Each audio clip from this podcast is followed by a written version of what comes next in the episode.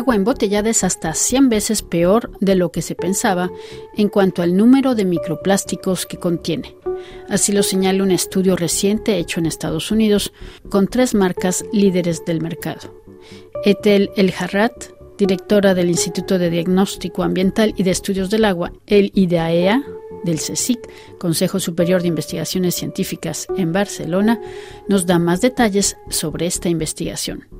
Este estudio analizaron los, los niveles de microplásticos y nanoplásticos, o sea, los microplásticos son todos esos trocitos de, de plástico que miden 5 milímetros o menos, y cuando ya hablamos de nanoplásticos estamos hablando de partículas que son una mil millonésima parte de un metro, o sea, son trocitos muy, muy pequeñitos, ¿no?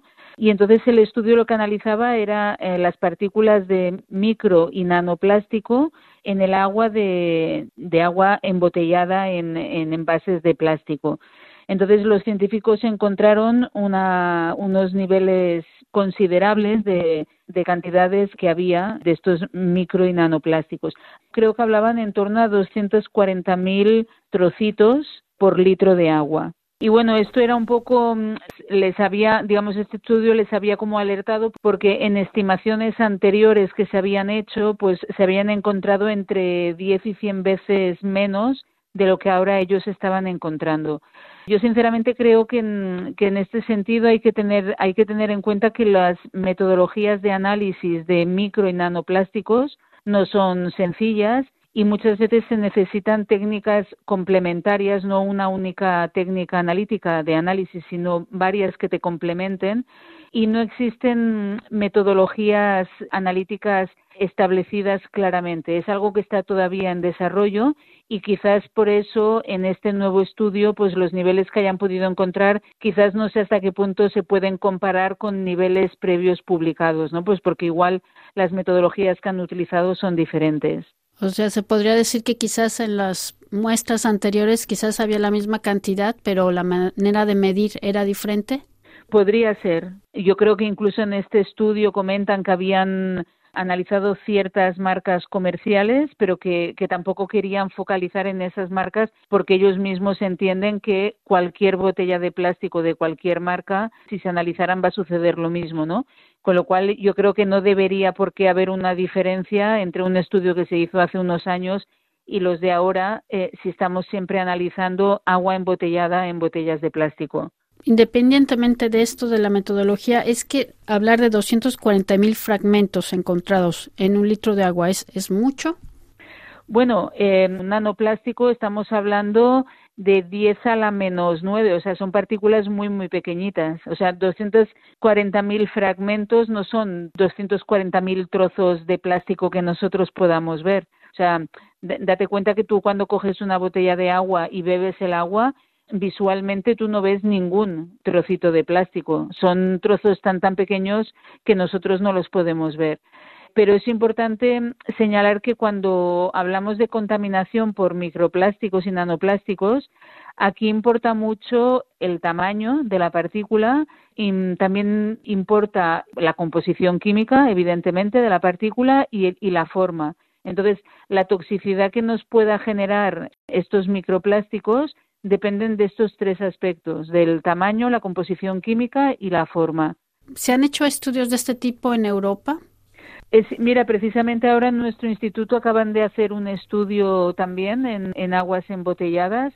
Lo que pasa que en este caso, en vez de hablar de número de partículas, lo han calculado como en, en masa, o sea, cuántos gramos, no, porque son milésimas partes de gramos, eh, o sea, digamos, cuántos serían estas 240.000 trozos, a qué correspondería en masa real pero no es una no es una novedad ¿eh? el, que se encuentren microplásticos en, en agua. O sea existen diversos estudios que ya previamente lo habían establecido. Y de hecho también existen estudios que han analizado microplásticos en agua del grifo donde en principio uno pensaría que no deberían haber microplásticos y se han detectado y una de las posibles causas por las que creemos que se pueden detectar en agua del grifo es porque todos los conductos por los que atraviesa el agua desde la planta potabilizadora hasta, hasta los grifos de nuestra casa están hechos de material plástico. Entonces, durante todo el circuito que recorre ese agua, también se van desprendiendo estos microplásticos que quedan disueltos en el agua.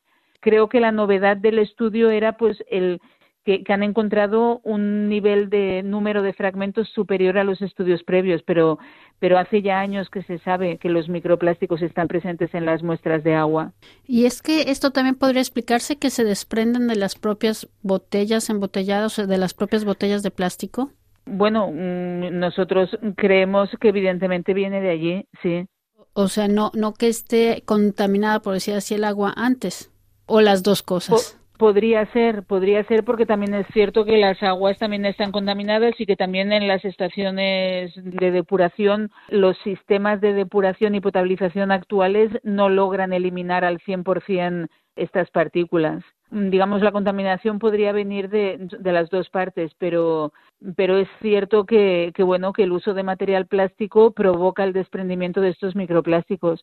Recuerdo también un estudio que se publicó hace unos cuantos años también que, que analizaban el número de partículas que también eran un número muy elevado cuando hacías un té con las bolsas de té que ahora se fabrican con material plástico y al poner el agua caliente con el sobrecito pues también se desprendían un montón de microplásticos. Entonces el uso de material plástico provoca este desprendimiento Ahora, ¿qué efectos podría tener en la salud humana esta situación?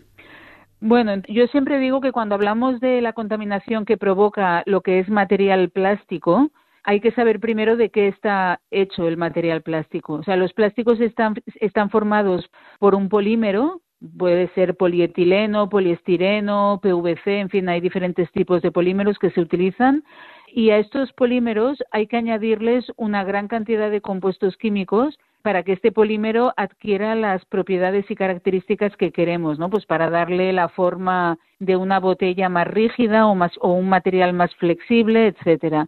Entonces, cuando hablamos de los efectos que pueden causar, por un lado está el efecto de estas partículas que se van fragmentando y que pueden entrar en nuestro organismo, pero hay que considerar también que estas partículas tienen asociadas estos compuestos químicos.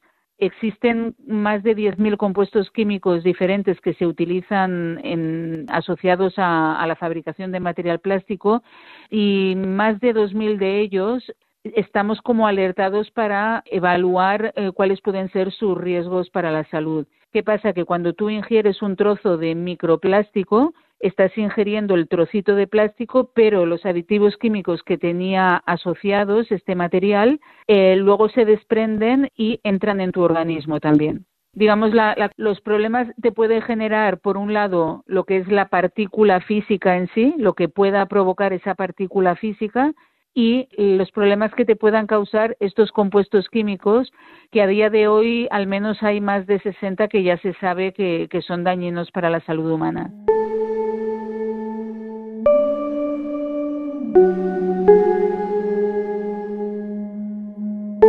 Y si quisiéramos, pues, em, ingerir menos microplásticos o nanopartículas de plástico, pues, ¿qué es lo que podemos hacer?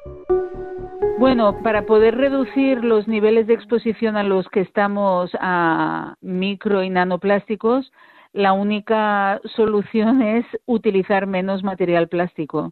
No, no hay otra solución. Estos micro y nanoplásticos surgen por el uso que hacemos bastante abusivo en general del material plástico.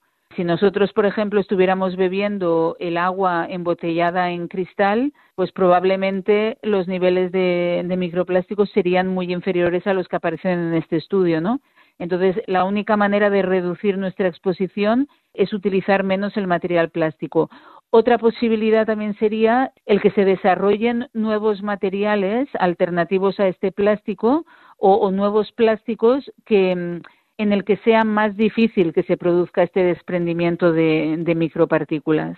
Bueno, no sé si hay una conclusión para terminar esta entrevista. Bueno, yo creo que la conclusión cuando hablamos, o sea, es, importante que, también cuando hablamos de, del impacto de, pues, de las botellas de, de, plástico, las botellas de agua de plástico, cómo pueden llegar a, impactar en el ser humano, etcétera, es importante que, que, todos sepamos que los seres humanos estamos expuestos a este tipo de contaminación no solo por la botella de plástico, estamos expuestos a ella pues por toda la comida que comemos, que está súper mega empaquetada en material plástico, que a veces calentamos y cocinamos dentro de estos materiales plásticos, con lo cual la liberación es aún superior con las altas temperaturas, pero ya no solo con lo que comemos, también el aire que respiramos, el aire que estoy yo respirando, por ejemplo, ahora en mi despacho o tú misma en tu despacho, eh, lleva partículas de micro y nanoplásticos. Entonces, es una exposición que tenemos en, por diferentes vías de exposición y que la única manera de poder reducir eh, esta exposición es reduciendo el uso de material plástico. Porque si nos fijamos, estamos, si uno se fija en lo que tiene alrededor de, de donde está ahora, se dará cuenta de la cantidad de materiales plásticos que, que tiene a su alrededor, ¿no? Bueno, entonces está, está complicada la, la cosa. Bueno, es cuestión de eh, nosotros mm, no queremos demonizar el, el, plástico. O sea, el plástico es un material que es muy útil para muchas aplicaciones. Por ejemplo, todas las aplicaciones que se utilizan en medicina, pues son muy útiles. O sea, mm, nadie está hablando de eliminar por completo el material plástico, pero sí que deberíamos ser conscientes de no hacer un uso abusivo. Por ejemplo, yo sí que considero que hacemos un uso abusivo en embalaje de alimentos con material plástico. O sea, ir a un supermercado y tener que comprar dos manzanas, en vez de comprarlas a granel, comprarlas empaquetadas en una bandeja de plástico envuelta con un film de plástico, para mí eso sí que es un uso abusivo, ¿no? Entonces, yo creo que hay margen para poder reducir eh, el uso que hacemos a diario. Piensa que de todo el, eh, de todo el plástico que se fabrica en el mundo, el 40% está destinado a embalaje. Entonces, yo creo que allí es un punto fácil de poder minimizar el uso que hacemos de material plástico en, el, en nuestra vida cotidiana. Escuchábamos a Ethel El Jarrat, directora del Instituto de Diagnóstico Ambiental y de Estudios del Agua, el IDAEA, en Barcelona. Bang, bang, t'as le cœur à l'envers. Tous ces déchets qui finissent au fond des criques. Tu sais que pour sauver la mer, il faudrait en finir avec le plastique.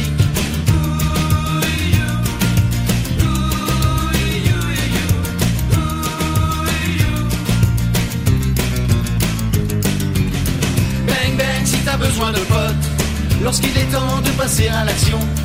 Prends tes copains, remue-toi la culotte, si tu veux aller nettoyer les gros fonds.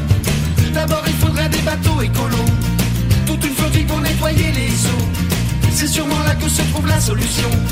Si demain tu veux admirer les poissons, tous en tas avec Yvan Bourgnon. Le plastique c'est dramatique, le caoutchouc super fou. Nous l'affirmons sans problème. Oui, c'est mauvais pour les baleines. Le plastique c'est dramatique, le caoutchouc super fou. C'est une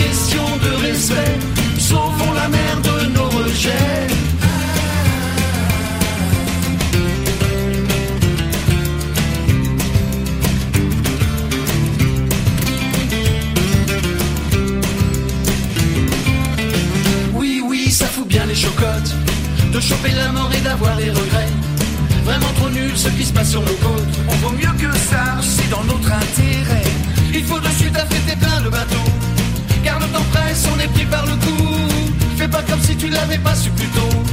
Si demain tu veux admirer les poissons, bienvenue au club avec Yvan Bourgnon. Le plastique c'est dramatique, le caoutchouc super fou. Nous l'affirmons sans problème. Oui, c'est mauvais pour les baleines. Le plastique, c'est dramatique. Le caoutchouc, super fou. C'est une question de respect. Sauvons la mer de nos rejets.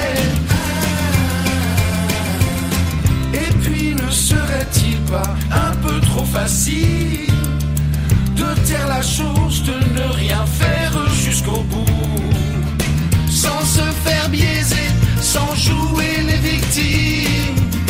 Faut prendre ses gants, on est dans jusqu'au cou. Avec nous, le plastique, c'est dramatique. Le caoutchouc super fou, nous l'affirmons sans problème. Oui, c'est mauvais pour